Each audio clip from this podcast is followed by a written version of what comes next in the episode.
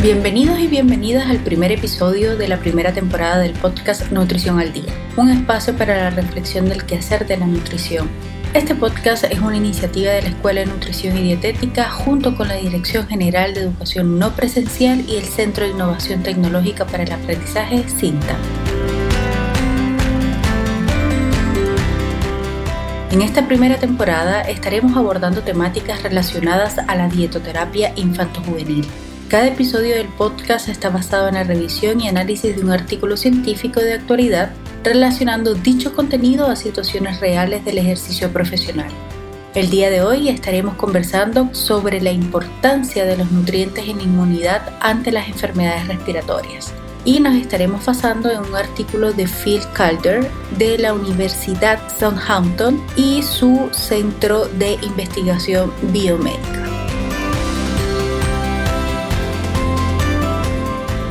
Antes de empezar, les recordamos lo siguiente.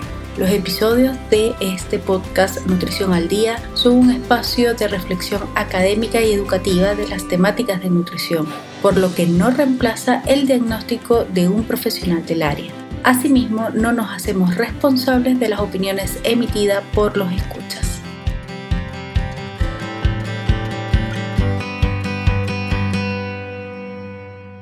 Para iniciar este podcast, tenemos como invitados a la profesora Jimena Rodríguez, directora de la Escuela de Nutrición y Dietética de la Universidad, así como también nuestro profesor Raúl Piñuñuri, académico y encargado de la asignatura de dietoterapia.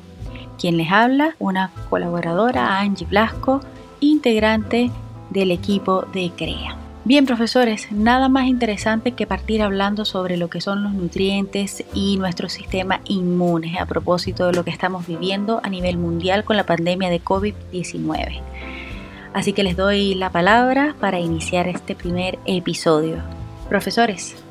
Hola a todos, eh, a todas, me presento, como me presentaron anteriormente, Jimena Rodríguez Payeres, eh, directora de la Escuela de Nutrición eh, y dietética de la Universidad Bernardo Higgins y también le doy la más cordial bienvenida a este primer podcast. Volviendo eh, a tu pregunta, Angie, eh, sí, uno de los elementos fundamentales para crear esta inmunidad en nuestro organismo es sin duda el consumo de determinados nutrientes, nutrientes específicos, ¿ya? Pero para antes de, hablar sobre qué nutrientes hay que comer en cuánta cantidad, es importante aclarar qué significa inmunidad. Y aquí me voy a tener un poco para explicar eh, qué es la inmunidad o el sistema inmune. Primero, indicar que está compuesto, eh, por un lado, por las respuestas innatas, que son más bien respuestas rápidas, no específicas de antígeno, y por una respuesta que es adaptativa, que se caracteriza por ser una respuesta más lenta, eh, pero a diferencia de la anterior es una respuesta específica de antígeno. Por lo tanto, aclarando lo que es eh, la inmunidad, se debe principalmente a que la primera es innata, como dije anteriormente, y que además es más general frente a cualquier factor externo que nos pueda afectar mientras que la inmunidad adaptativa se va generando cuando una persona se va exponiendo a un factor externo. Eh, y este factor externo va atacando la, la inmunidad de este sujeto y eso hace que el organismo genere anticuerpos, pero que son específicos para él. Por lo tanto, esta inmunidad que es adaptativa se va adquiriendo a través de la vida. Súper interesante, es decir, que tenemos dos tipos de inmunidad en nuestro cuerpo, por lo que entendemos, Jimena. Así es, Angie. Dos tipos de inmunidad, una que sería esta innata, que es rápida, sin memoria, eh, y esta adaptativa, que es más lenta, pero con memoria, por diferenciarlas de alguna manera. Estupendo. ¿Y esta, estas dos, estos dos tipos de inmunidad, qué características tienen? Eh, y esta pregunta se la hago al profesor Raúl para que nos las pueda aclarar o nos pueda hacer un poquito más específico esta, esta diferenciación. Raúl, bienvenido. Hola Angie, muchas gracias por la invitación. Bueno, em, yo soy académico en parte del área de nutrición clínica de la, de la Escuela de Nutrición y por lo mismo em, estos temas son sumamente interesantes en, en, la docencia en el área de la nutrición clínica. ¿ya? Em, y justamente con respecto a la pregunta que tú, que tú me realizas, eh, un poco este sistema inmune innato que es como con el que nacen todas las personas, ya este se compone principalmente de barreras que son más bien físicas y que permiten que, de alguna manera se pueda prevenir la entrada de algunos patógenos, algunos péptidos que tengan acción eh, microbiana, ya eh, a través del sistema de complementos y varias células del sistema inmune como células fagocíticas, como neutrófilos, etcétera, ya que van a de alguna manera formar una barrera para impedir que éstas eh, ingresen a nuestro organismo ya a través del reconocimiento justamente de estos patógenos y eh, que finalmente tienden a la eliminación de estos. Entonces finalmente este sistema inmune innato ya se mueve rápidamente, eh, a diferencia del sistema inmune adaptativo, tiene una respuesta bastante rápida pero poco específica. Y de esta manera reconoce ciertas amenazas, pero amenazas más, más generales y las puede destruir. ¿ya? Pero obviamente, como, como mencionaba Jimena anteriormente, a diferencia del sistema inmune específico, esta no reconoce patógenos específicos, sino que es más bien general. Y ahí para, complementar, Angie, eh, lo que decía Raúl, eh, es decir, que el sistema innato se mueve rápidamente para reconocer y destruir estas amenazas no propias eh, y típicamente cómo se hace a través de procesos inflamatorios, ¿ya? Y luego esto resuelve la inflamación y esta, y esta inflamación al disminuir va a ir reparando el daño causado eh, por estos eventos, por estas amenazas, pero no aumenta la eficacia o velocidad de respuesta eh, con la exposición repetida a un patógeno. Lo que siempre ocurre es que el sistema inmune innato es el primero en hacer frente a cualquier eh, presentación de algún patógeno, ¿ya? Y se encarga a, a modo general y posteriormente eh, toman acciones el sistema inmune más específico el que se va desarrollando a través de la vida. Entonces ambos se van complementando, sin embargo obviamente tienen diferencias y es importante hacer un reconocimiento de cuáles son las diferencias de estos para posteriormente poder eh, ir entendiendo cuál es el rol de estos micronutrientes de los cuales vamos a hablar en el sistema inmune. Maravilloso la postura y lo que nos están explicando en este momento, pero a mí me surge otra pregunta. Entonces, ¿qué significa esto de las respuestas adaptativas? Eh, ¿No es lo mismo que inmunidad innata, por lo que entiendo, o estoy equivocada? ¿Nos pueden aclarar? No, mira, en realidad la respuesta adaptativa es esta que incluye células específicas de antígeno, como por ejemplo algunos linfocitos, como los linfocitos T, u otros subconjuntos de, de células, y que de alguna manera coordinan la respuesta adaptativa de manera más general y matan a las células que pueden ser infectadas por estos patógenos, como por ejemplo de algunos virus, etcétera, y que pueden activarse para secretar también anticuerpos contra estos patógenos. ¿ya? Entonces, como que la, variedad de respuesta que tienen frente a estos patógenos es mucho más amplia que la del sistema eh, inmune innato. Ya es, un sistema que se ha desarrollado a través del tiempo, como mencionaba Jimena, es un sistema que tiene memoria, por lo tanto ya se generaron ciertos patrones para atacar ese tipo de patógenos. Exacto, eh, y ahí complementando a lo que señala el profesor Raúl, si bien este sistema inmune adaptativo es más lento en responder que el sistema innato, el adaptativo sí o sí es el responsable en generar esta memoria, ya esta memoria inmunológica. Por lo que frente a una infección que se repite varias veces con el mismo patógeno, va a ir generando una respuesta específica de antígeno y que va a ser una respuesta rápida, una respuesta vigorosa, fuerte.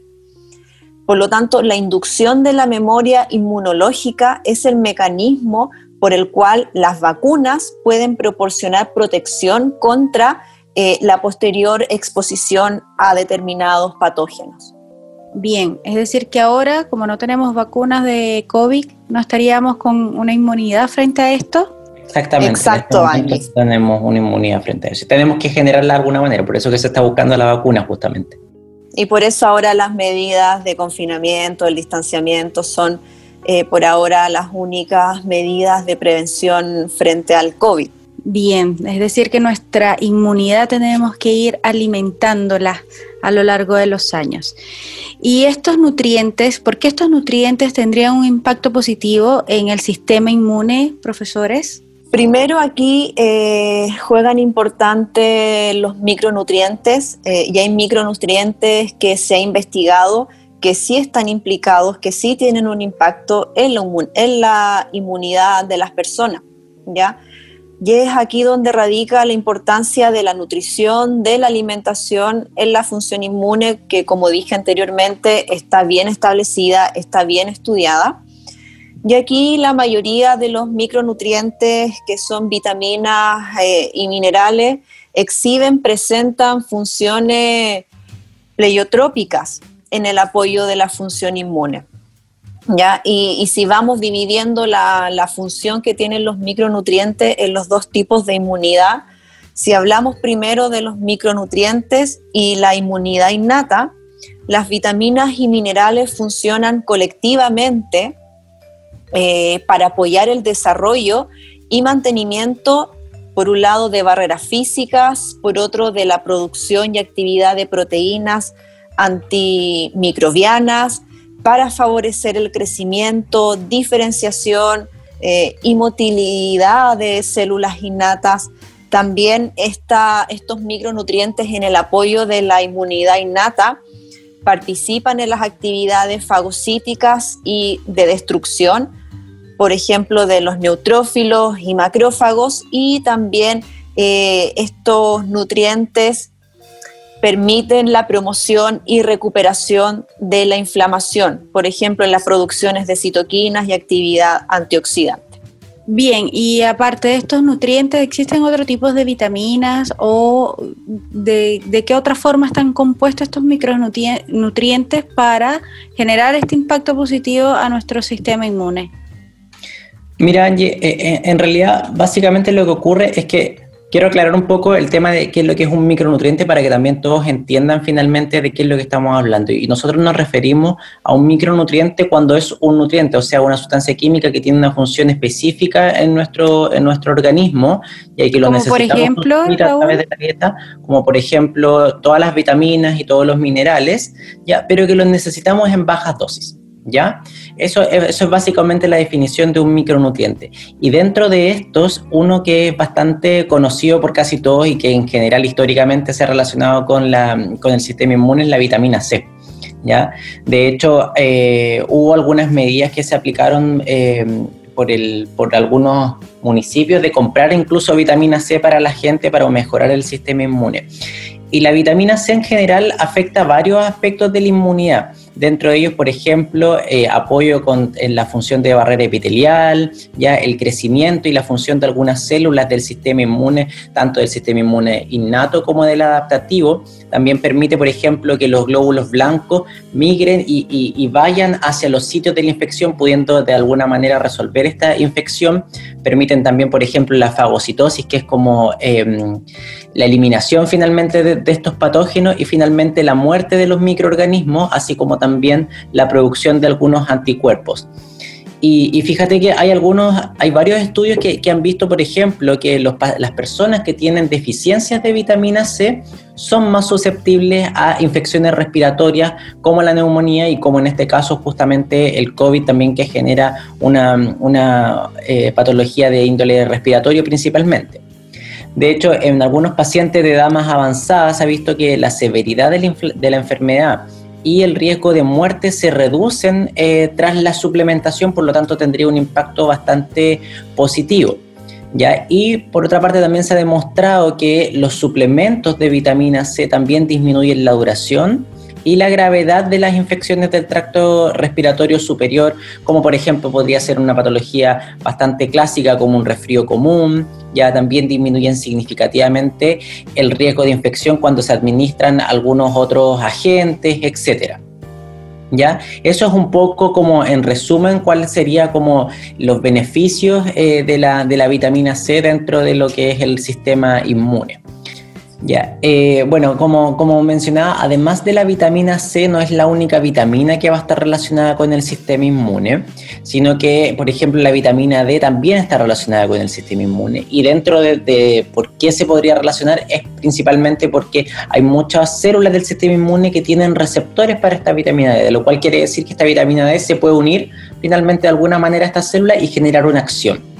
¿Ya? De hecho, se ha visto que la vitamina D influye mucho en la inmunidad. Por ejemplo, promueve la diferenciación del monocito a macrófago y esto permite que eh, aumente su capacidad como de matar a, estos, a estos microorganismos y finalmente de alguna manera modula la producción de citoquinas proinflamatorias también y es compatible con la presentación del antígeno a ciertas células del sistema inmune también.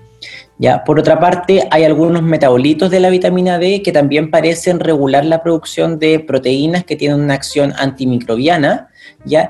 y que específicamente matan a patógenos. ¿Ya? Y de esta manera obviamente también contribuyen a eh, reducir también la, infección. ¿ya? Por otra parte, eh, como también mencionaba con la vitamina C, la deficiencia de vitamina D también aumenta el riesgo de infección respiratoria ya de hecho hay algunos estudios eh, observacionales que han establecido asociaciones entre concentraciones sanguíneas bajas de vitamina D con una mayor susceptibilidad justamente a eh, infecciones que afectan el tracto respiratorio eh, de manera aguda. ¿ya? Eh, incluso hay algunos metaanálisis que han concluido que la suplementación con vitamina D puede eh, reducir el riesgo de infecciones del tracto respiratorio y no solamente en pacientes adultos, que son los más afectados por el COVID en este caso, sino que también eh, pueden generar más o menos estas mismas acciones en niños, ya lo cual sería bastante positivo porque el COVID no es la única enfermedad que nos afecta al tracto respiratorio superior, de hecho las enfermedades respiratorias todos los años nos afectan, sobre todo en la época de invierno. ¿Ya? Eh, hay algunos otros autores que han hecho revisiones sistemáticas y metaanálisis, ya eh, con varios ensayos clínicos aleatorizados dentro de ellos y han visto que, eh, que en suplementación con vitamina D en comparación con grupos placebo, ya para, para, poder estudiar justamente enfermedades respiratorias del tracto respiratorio superior, se han encontrado reducciones del el 12% en, en con respecto a la, gravedad de la enfermedad, justamente de, estas enfermedades respiratorias, con la suplementación de, vitamina, de vitamina D. Por lo tanto, la vitamina D, al igual que la vitamina C, tendría un impacto bastante positivo con respecto al desarrollo, a la infección por algunas enfermedades que afectan el tracto respiratorio, principalmente superior. Bien, eh, por lo que escucho, parece que tenemos que empezar a consumir mayor eh, vitamina C y D para aumentar nuestra inmunidad. Queridos profesores, vamos a una primera pausa y volvemos, queridos estudiantes, a continuar con este análisis sobre los micronutrientes y la inmunidad en nuestro organismo.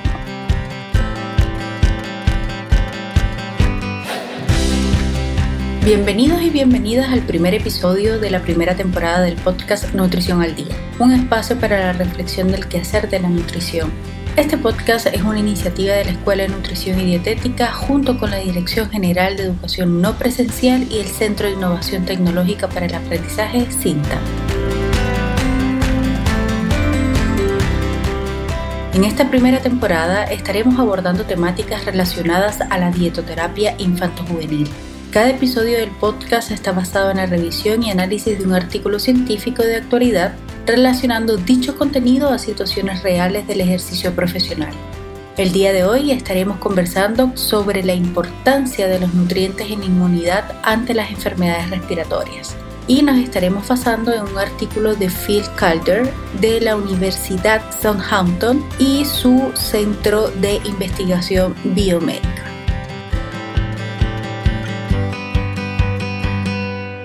Muy bien, queridos estudiantes, eh, estamos de vuelta con la segunda parte de este podcast de Nutrición al Día. En la primera parte estuvimos hablando sobre eh, lo que significa el sistema inmune y cómo este eh, pues nos da una barrera a nuestro, a nuestro cuerpo y que es tan necesaria para poder eh, sobrellevar cualquier tipo de enfermedades, en este caso las respiratorias, que es lo que nos está nos atañe el día de hoy, sobre todo en el caso de la pandemia que nos ha tocado vivir como humanidad en este siglo XXI. Y adicionalmente estuvimos conversando sobre el, uso o el consumo de las vitaminas D y C. Y yo me imagino eh, como, como persona eh, natural eh, que si yo consumo, profesores, y esto es una pregunta que, con la que vamos a iniciar este segundo bloque y posteriormente vamos a ir dando análisis sobre eh, las evidencias científicas, precisamente en base al artículo con lo que vamos a estar que estamos analizando. Yo me pregunto si yo tengo, yo hago un consumo eh, constante de vitamina C y D en primera instancia, eh, lamentándolo mucho, siempre buscamos hacer este consumo como un suplemento alimentario más que por el alimento en sí. Por ejemplo, me compro mi, caja de pastillas de vitamina C y D. ¿Cómo genera este, esto, este consumo eh, de manera permanente y constante? Eh, genera un beneficio a nuestro sistema inmune, como para ir recapitulando la información que vimos en el primer bloque, profesores. Angie, ahí contestando a tus inquietudes, eh, primero ver si ese paciente, esa persona, eh, está consumiendo las cantidades adecuadas de vitamina C, eh, así como de vitamina D. Y, esta, y esto, cómo ver si lo está consumiendo, una herramienta del nutricionista que entrega muy buena información, es una encuesta alimentaria. Entonces ya en una encuesta alimentaria ese paciente, eh, por medio de lo que determina la nutricionista que está consumiendo, le va a dar luces eh, cuánto le falta eh, para llegar a las recomendaciones. Y es ahí que son dos vías la que puede tener ese paciente. llegar a esas recomendaciones con la alimentación, pero si es que no llega por la alimentación, que siempre va a ser la vía eh, primordial, la vía que siempre se va a favorecer, que es la alimentación, es ahí cuando uno echa mano a suplementar tanto esta vitamina C eh, y por otro lado la vitamina D. Ahora también recordar que una de las fuentes de la vitamina D es los rayos ultravioleta, el sol.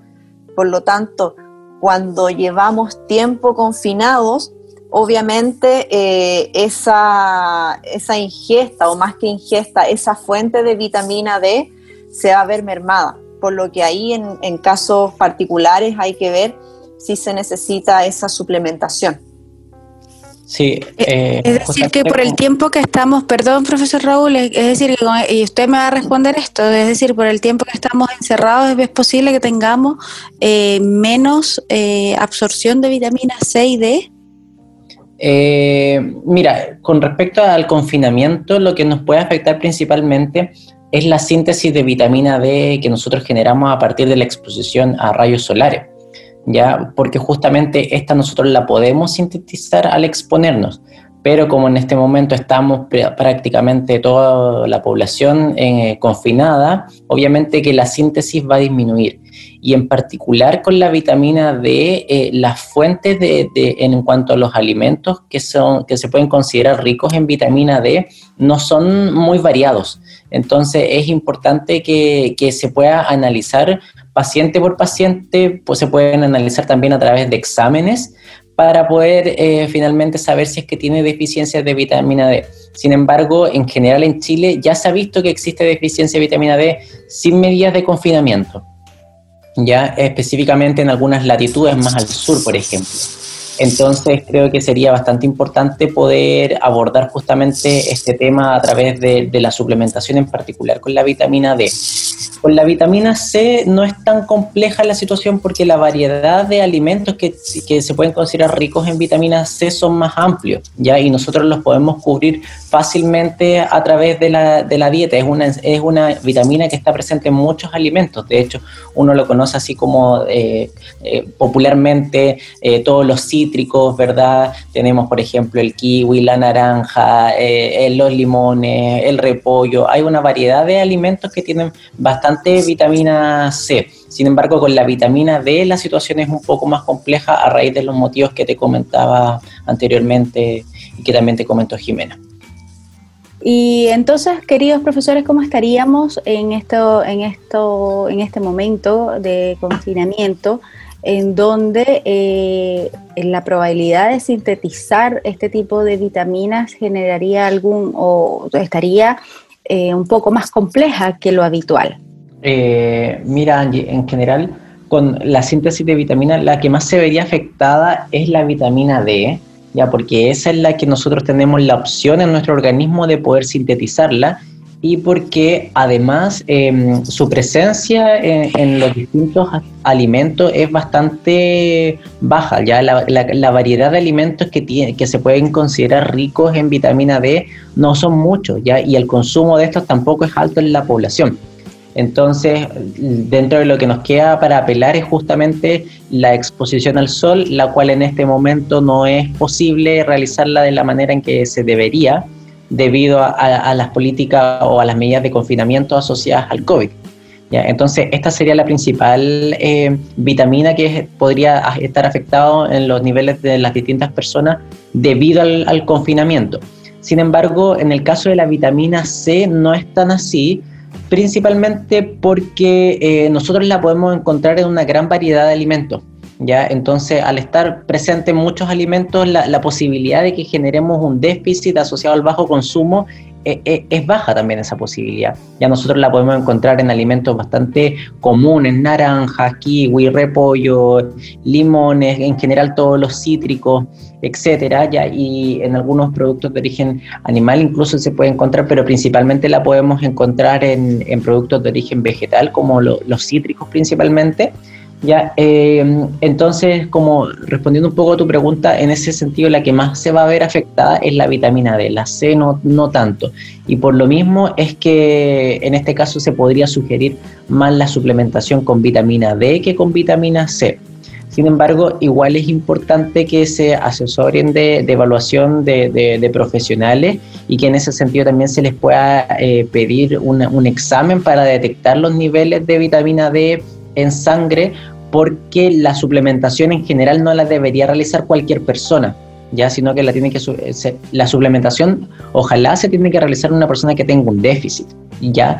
Y si bien podemos pensar que gran parte de la población tiene déficit, hay que analizar caso a caso.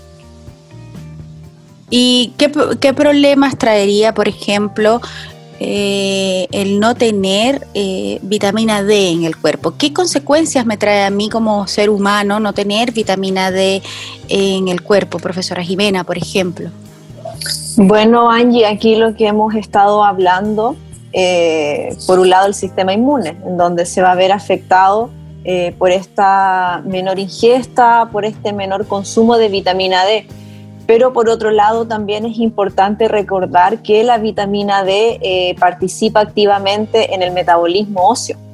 Entonces tiene eh, ahí una, implicancia a nivel de huesos y es sumamente importante para la salud ósea cuando esa persona que hoy en día quizá tiene 15, 20 años, el día de mañana va a ser un adulto mayor y podría generar algún tipo eh, de impacto negativo para la salud de los huesos. ¿Y esto se ve manifestado, se manifiesta de forma inmediata? Por ejemplo, si yo tengo un déficit de vitamina D, ¿cómo yo me puedo dar cuenta que tengo un déficit de vitamina D sin llegar a la vejez? Yo, una persona de 40 años o de 20 años o de 30 años, ¿cómo puedo identificar que tengo alguna deficiencia de vitamina D en mi cuerpo? mi sistema inmune genera, me no sé, me resfrío más o, cómo es ese proceso? Mira, con respecto un poco también a lo que tiene que ver como con los huesos, etcétera, los cambios no van a ser agudos y, y las manifestaciones tampoco lo van a ser, por lo tanto no es algo que yo pueda ver en este preciso momento. Pero sí, si yo ya tengo como antecedente que estoy en una población en la cual eh, los niveles de vitamina D son bajos, una de las cosas que se sugiere es hacer exámenes eh, constantemente, como de rutina, quizá una vez al año, para poder pesquisar si es que yo tengo niveles bajos de vitamina D, ¿ya? y en base a eso suplementar. Otra cosa eh, que también podría ser importante es analizar un poco cuáles son los alimentos de los que nosotros nos estamos alimentando. Y en ese sentido, por ejemplo, tenemos que buenas fuentes de vitamina D son el huevo, ya el hígado, eh, algunos pescados como el salmón. Entonces, si yo, por ejemplo, me doy cuenta que dentro de mi ingesta tengo baja ingesta justamente de, este tipo de alimentos, las posibilidades de tener un, niveles bajos de vitamina D van a ser más altos y por lo tanto tengo que estar un poco más pendiente de, esa situación. Pero así como manifestaciones agudas asociadas al déficit de vitamina D, eh, no se han visto tanto. Lo que, es importante es estar atentos a, lo que nosotros, a nuestras mismas conductas, si nos exponemos más o menos al sol, si comemos más o menos de los productos que se pueden considerar ricos, ¿ya? Bien, profesores, les tengo un dato del día y quiero que eh, comenten sobre esto. Hay estudios que han evidenciado que los determinantes sociales influyen en gran medida en la incidencia de COVID-19. De hecho, se ha observado que personas con obesidad presentan mayor riesgo de generar complicaciones en caso de COVID-19, puesto que tienen más problemas en cuanto a la mecánica ventilatoria, lo cual dificulta la respiración en estos pacientes. Esto especialmente en pacientes jóvenes se ha visto que la combinación de obesidad y COVID es especialmente peligrosa. Si yo analizo este dato del día eh, y analizando todo lo que hemos venido hablando sobre inmunidad, sobre eh, los micronutrientes, yo hago un análisis acá sobre la obesidad, COVID, inmunidad y micronutrientes. ¿Cómo es esta mezcla o qué resultados daría esta mezcla de obesidad, COVID e inmunidad o falta de micronutrientes? Profesores? Eh, dale nomás, Jimena. Eh, Angie, a ver, eh, la obesidad, primero también ver las prevalencias que, que, existen hoy en día en Chile, en donde más del 70% de la población chilena adulta, según los datos de la encuesta nacional de salud, presenta sobrepeso u obesidad. Entonces ya tenemos elevadas prevalencias, ¿ya?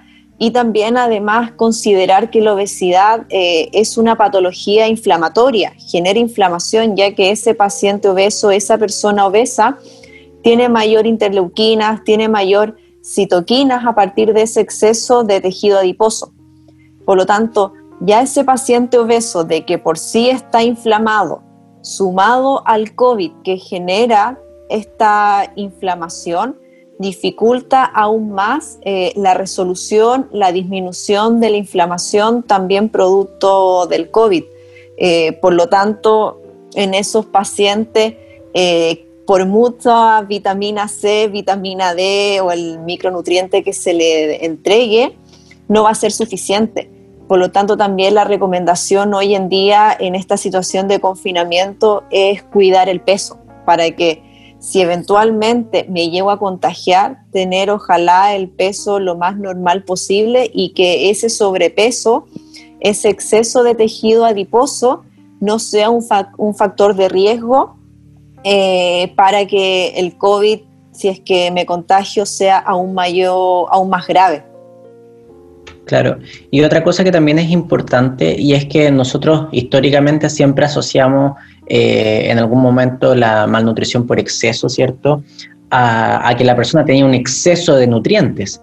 Sin embargo, en la actualidad se ha visto que a pesar de que los pacientes con sobrepeso u obesidad pueden tener efectivamente un exceso, pero en este caso no va a ser de nutrientes, sino que va a ser principalmente de tejido adiposo, y lo cual no quiere decir que con los micronutrientes estén bien, sino que estas son situaciones que pueden vivir en paralelo, tener deficiencias de micronutrientes y exceso de otros nutrientes como por ejemplo aumento en la ingesta de grasas o de hidratos de carbono, lo cual implica que quizá el sistema inmune de estos pacientes tampoco está en óptimas condiciones con respecto a estos nutrientes y cómo estos aportan en el sistema inmune. Eso creo que también es importante dejarlo claro porque de repente uno puede tender a confundirse.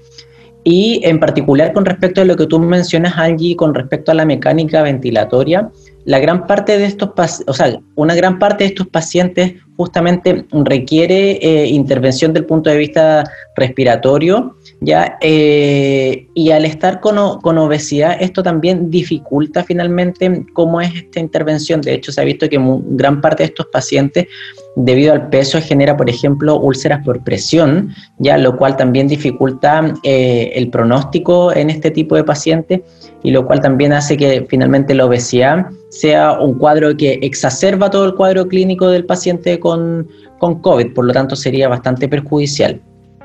Profesores, acá ustedes hablaban y fueron bien eh, claros en indicar que cuando está el tema de sobrepeso hay una, un exceso de nutrientes, pero pueden ser exceso de nutrientes eh, eh cuanto a, grasas, por ejemplo, y a hidratos de carbono. Y siempre está asociado este exceso de nutrientes a, eh, a la obesidad. Pero, por ejemplo, personas que están con un bajo peso eh, también eh, tienen afectado su sistema, su, sistema de nutrientes, por llamarlo de alguna manera. lo más probable que si son personas de bajo peso, bajo peso considerando bajo IMC, bajo porcentaje de grasa bajo los rangos normales, eh, con ingesta de 1200, 1500 eh, calorías, eh, lo más probable tenga déficit de nutrientes, porque está consumiendo menos de lo que requiere. Entonces, de todas maneras, el sistema inmune se va a ver impactado, por lo tanto, tanto el exceso como el déficit va a afectar negativamente al sistema inmune. Eh, considero que lo, que lo que acaba de mencionar Jimena es justamente así, porque finalmente en el caso de los pacientes con bajo peso, también la probabilidad de que tengan deficiencias de micronutrientes, como los que acabamos de, caracterizar, eh, también son bastante prevalentes. Lo importante es mostrar que finalmente tanto exceso como déficit pueden generar eh, situaciones de carencia de micronutrientes y en ambos casos es importante hacer seguimiento e identificación de estos mismos casos. Continuamos con el análisis de los micronutrientes en este podcast, en este primer podcast de la Escuela de Nutrición. Y vamos a continuar con eh, los micronutrientes omega 3 y zinc y selenio. Comencemos con el omega 3. Profesores. Bueno, Angie, eh, continuemos con otro nutriente sumamente importante que es el omega 3 eh, y como mencionamos anteriormente, la inflamación es un proceso, es un componente clave de la respuesta inmune. Por lo tanto, eh, esta respuesta es causada por una variedad eh, de mediadores proinflamatorios, los cuales son producidos por diversos tipos de células, lo que resulta en la entrada, cuando ocurre este proceso de inflamación, entran fluidos, entran células inmunes eh, y entran otros mediadores que funcionan para eliminar esta infección. Eh, además, la, la inflamación generalmente se resuelve rápidamente al final de la respuesta inmune debido a que se activan distintos mecanismos que son específicos y con una retroalimentación negativa. Y dentro eh, de, esto, de esta sustancia se encuentran los ácidos omega 3, el ácido que es el eicosapentaenoico, que es el EPA, y el otro que es conocido como el DHA, eh, los cuales se encuentran presentes en el sitio de la inflamación, se convierten enzimáticamente en mediadores que son especializados eh, para la resolución de esta inflamación, conocidos como resolvinas, proteínas y maresinas. Estas moléculas, en conjunto con otras moléculas, funcionan logrando una orquesta, un complemento, y esta orquesta va a ir generando la solución, la resolución de la inflamación final. ¿Para qué? Para apoyar la curación. Eh, incluso esta curación ocurre también en el tracto respiratorio. Por lo tanto, eh, en particular las deficiencias nutricionales de estos ácidos grasos esenciales, EPA, DHA, pueden dar lugar a una resolución de la inflamación de manera retardada, tardía o no es la óptima que como debiese ser si es que yo tengo estos ácidos eh, esenciales o si yo consumo estos ácidos grasos esenciales. Sí, y como mencionaba Jimena, y como mencionábamos también al inicio, Angie, eh, eh, este, el, sistema inmune finalmente una de las cosas que genera es una, una, forma de inflamación en respuesta al ataque de estos patógenos. ¿ya? Entonces, el COVID en general se va a caracterizar justamente por, una, por una inflamación bastante exacerbada, es decir, hay mucha, mucha síntesis de citoquinas eh, proinflamatorias, y como también mencionaba Jimena anteriormente, en la obesidad se da mucho más esto. Pero finalmente para poder resolver y salir de, este cuadro inflamatorio, los, principales nutrientes que nos van a ayudar a esto van a ser el EPA y el DHA. Por lo tanto, si nosotros tenemos un estado subóptimo o, de disminución en la cantidad de circulante de, de EPA y DHA, salir de este cuadro tan proinflamatorio va a ser bastante más complejo. ¿ya? Eh, y en particular se ha demostrado que em, en este, justamente en esta resolución de, la, inflamación, hay, eh, cuando se suplementa con EPA y con DHA, tanto en modelos animales principalmente, se ha visto que eh, las, consecuencias que tiene a nivel de las lesiones pulmonares, por ejemplo, van a ser menores, por lo tanto implica un rol de cierta protección.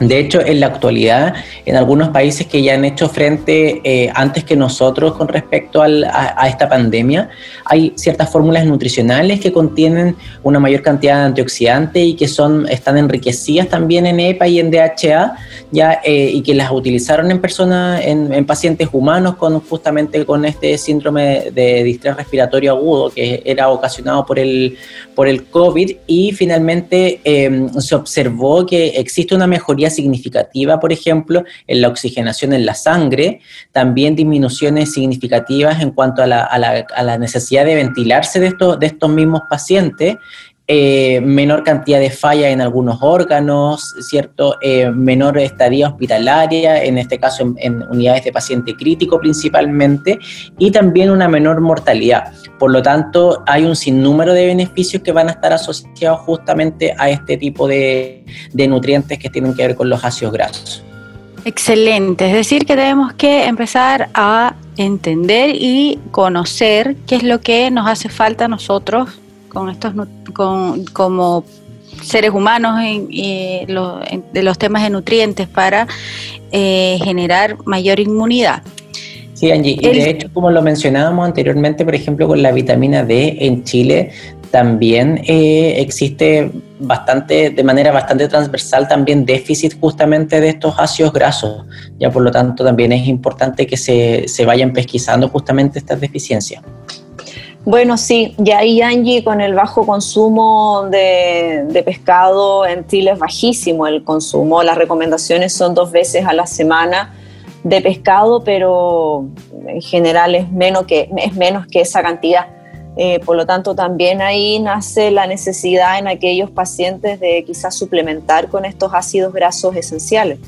Bueno, y ustedes mencionaron que tenemos un 70% de la población con con un índice de sobrepeso o con obesidad directamente, ¿cierto?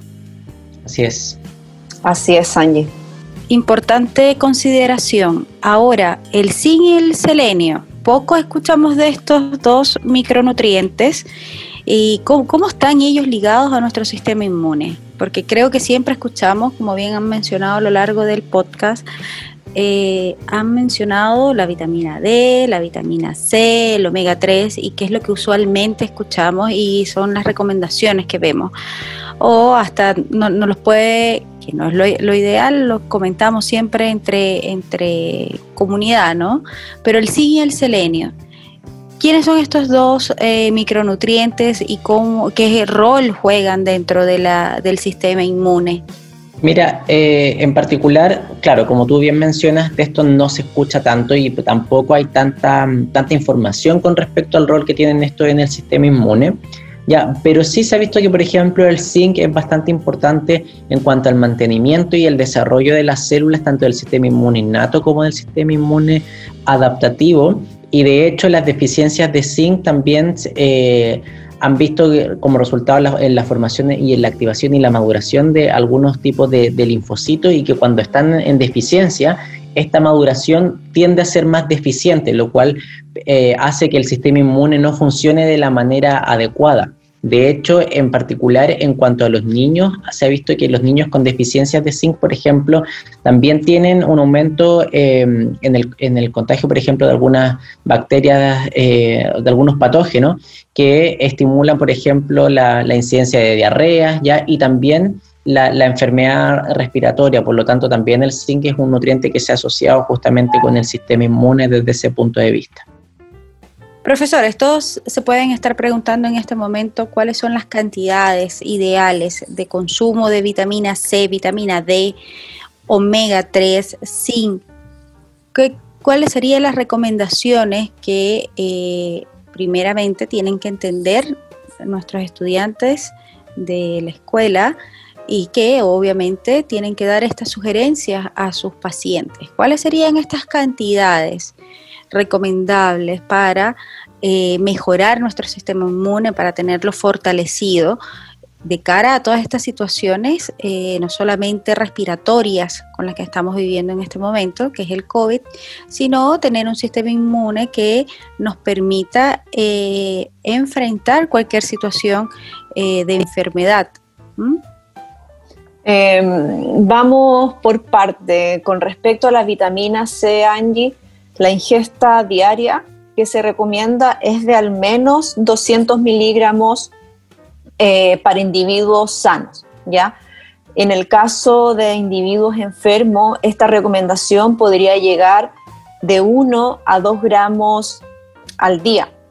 Eh, y además también es importante comentar que los niveles de vitamina C tienden a disminuir cuando alguna persona está en un proceso, está con una infección, se ha visto que disminuyen sus niveles, por lo tanto tienden a requerir ingestas más elevadas, dosis más altas, para poder de esta manera establecer o lograr los niveles sanguíneos normales de vitamina C. Estas ingestas y los niveles de, de vitamina C elevados a nivel sanguíneo se ha visto que se asocian a mejores resultados clínicos, a mejores outcomes eh, de respuesta. Y aquí también como se ha visto que, por ejemplo, la suplementación eh, se ha estudiado en pacientes con neumonía con 200 miligramos al día de, de vitamina C, se vio por un lado que se restablecieron los niveles de vitamina C en el plasma, mejoraron esos niveles a nivel sanguíneo. ¿Y con qué se asoció? con una disminución eh, de los síntomas respiratorios y una disminución también eh, de, la, de los días de la estancia hospitalaria. Por lo tanto, eh, este al menos 200 miligramos de vitamina C al día parece ser la dosis óptima recomendada para los individuos sanos. ¿Y la vitamina D?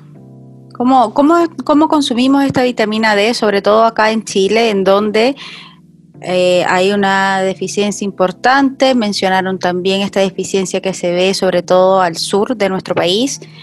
¿Cuál sería el consumo, la ingesta recomendada y bajo qué circunstancias? Eh, sí, Angie, como tú bien mencionas, eh, existe en gran parte del país deficiencia de vitamina D y en primer lugar, eh, más o menos la ingesta diaria que se recomienda son aproximadamente 2.000 unidades diarias, ya lo que vendría siendo como 50 microgramos.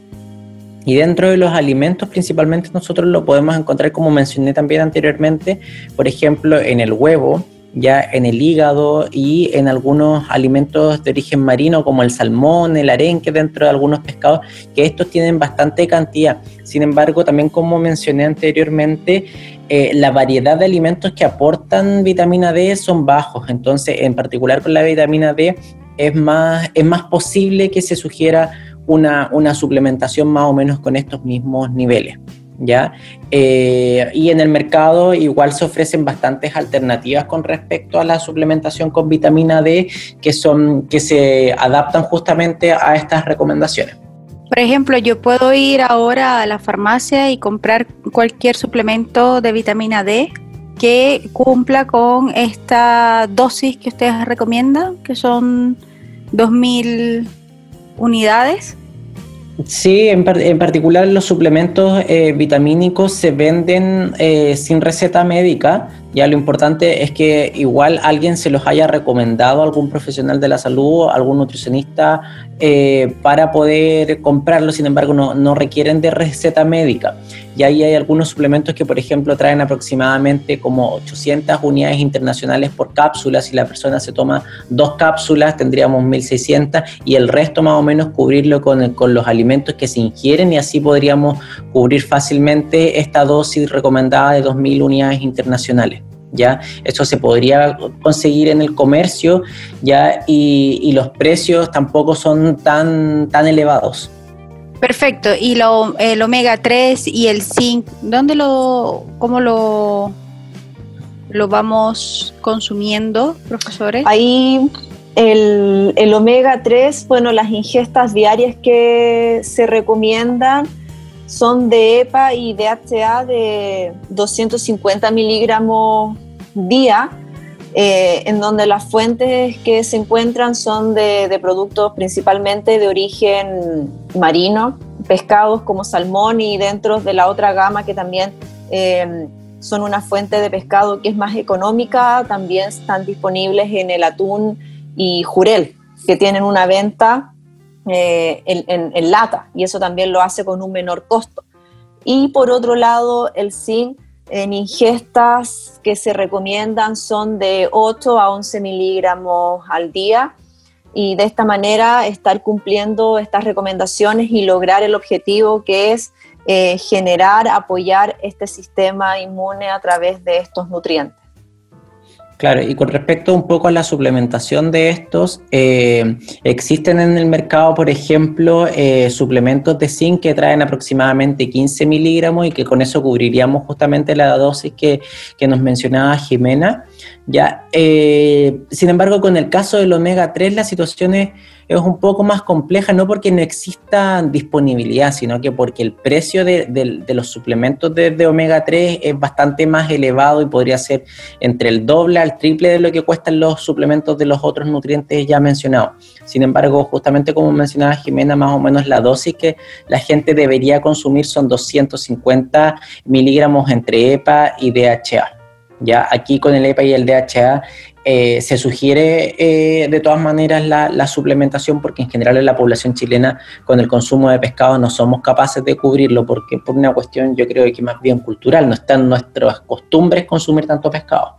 Perfecto, las recomendaciones entonces principalmente es, si nos escuchan otras personas, además de estudiantes, primero es asistir a un profesional del área de la salud para que identifique eh, bien cuáles son eh, nuestras deficiencias en cuanto, en cuanto a la necesidad de consumir este tipo de nutrientes. Y como especialistas del área tenemos que entender que debemos hacer una, una solicitud primero de eh, estudios eh, de sangre para poder identificar cuáles son las deficiencias que tiene nuestro paciente y poder eh, solicitarle o indicarle el suministro de algún tipo de nutriente en específico. Queridos profesores, estamos llegando al final de este primer podcast, de esta primera entrega del podcast y de nutrición al día de la Escuela de Nutrición de la Universidad Bernardo Higgins, que como hemos mencionado tiene su objetivo en dosificar la información a nuestros estudiantes para poder eh, generar esta transmisión de, conocimientos a la realidad en base al, análisis de estudios eh, científicos o artículos científicos como el que hemos analizado el día de hoy. Vamos, eh, les tengo algunas preguntas clave que me gustaría que las pudiésemos ir respondiendo y se van complementando para hacer este cierre.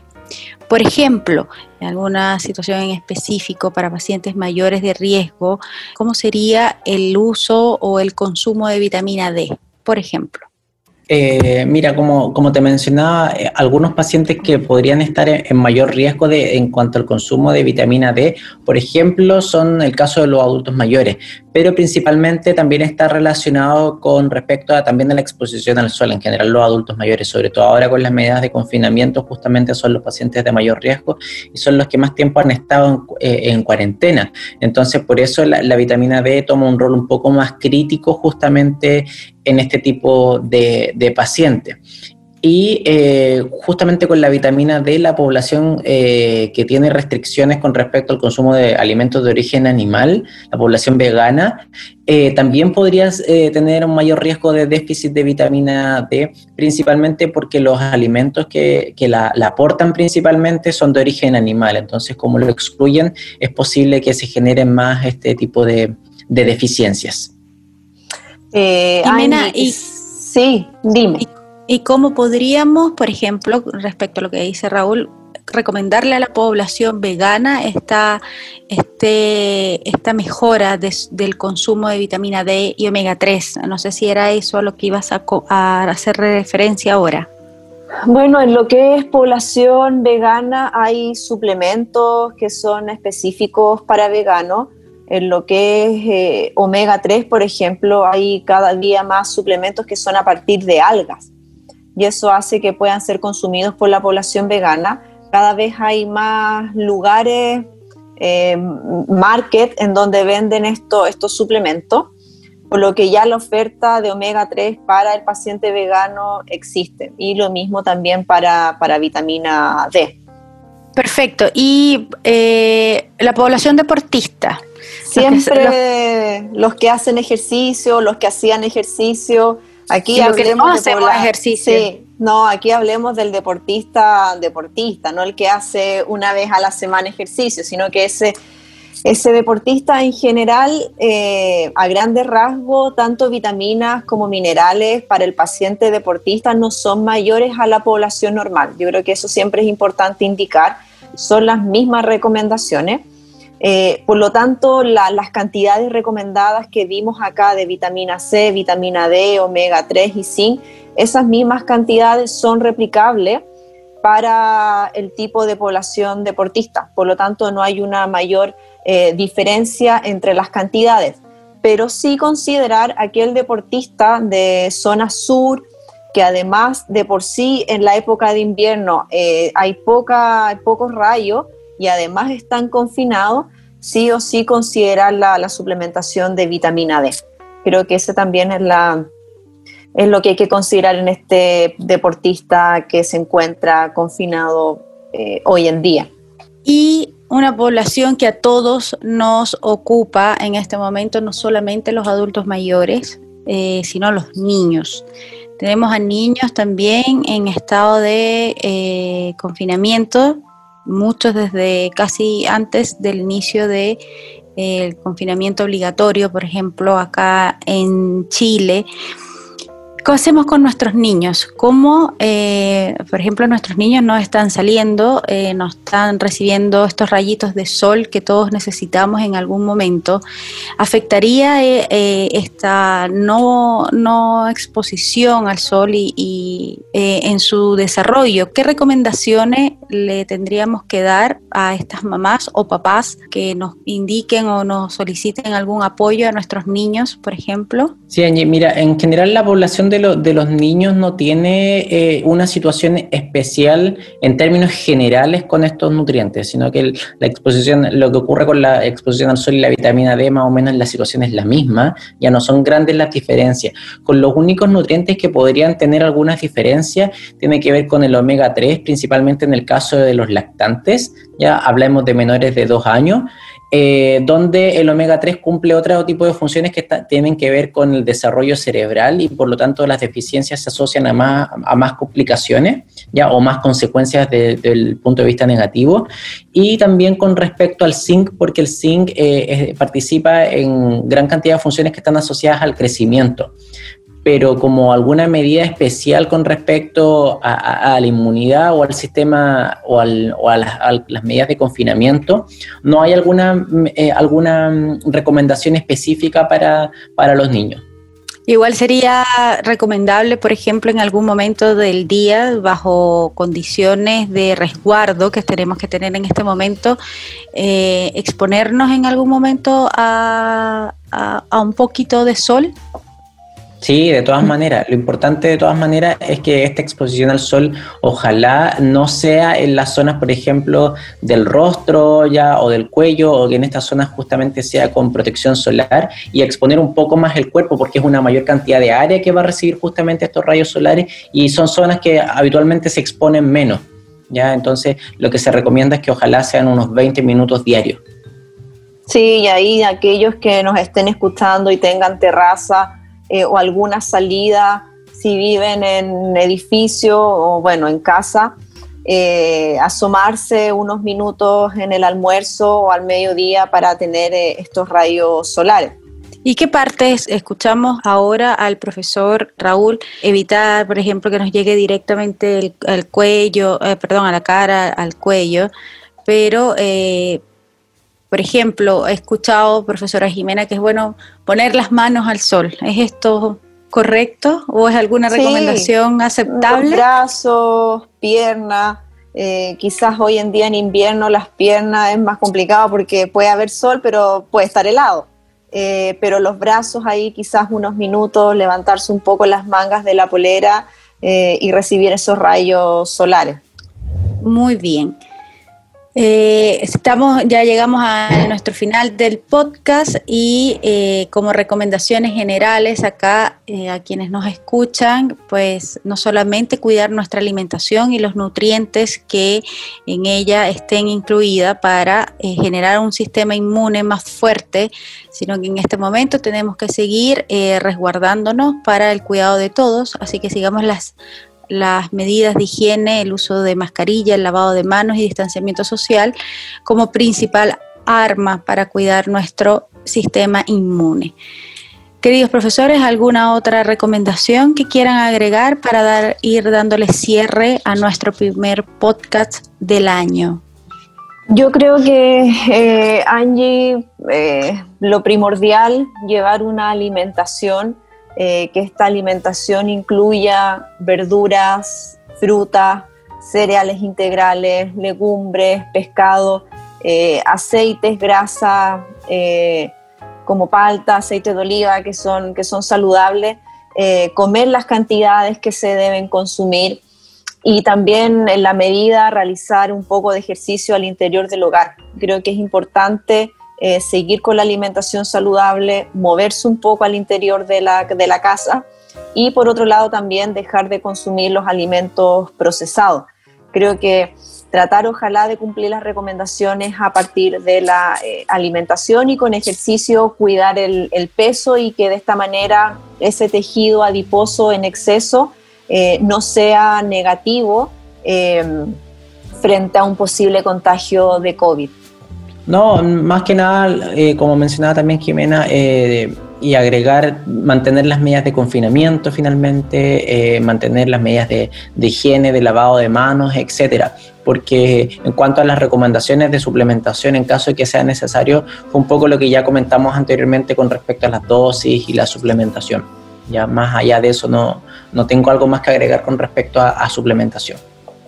Sí, Angie, y otra cosa que también se me quedaba ahí eh, si no tomo las medidas del distanciamiento, lavado de manos, uso de mascarilla, una buena alimentación, moverme un poco, por mucho que me suplemente con, estas, con estos nutrientes y tenga superdosis, eh, no, no implica que voy a estar eh, prevenida frente al contagio del COVID. Creo que también es sumamente importante indicarlo.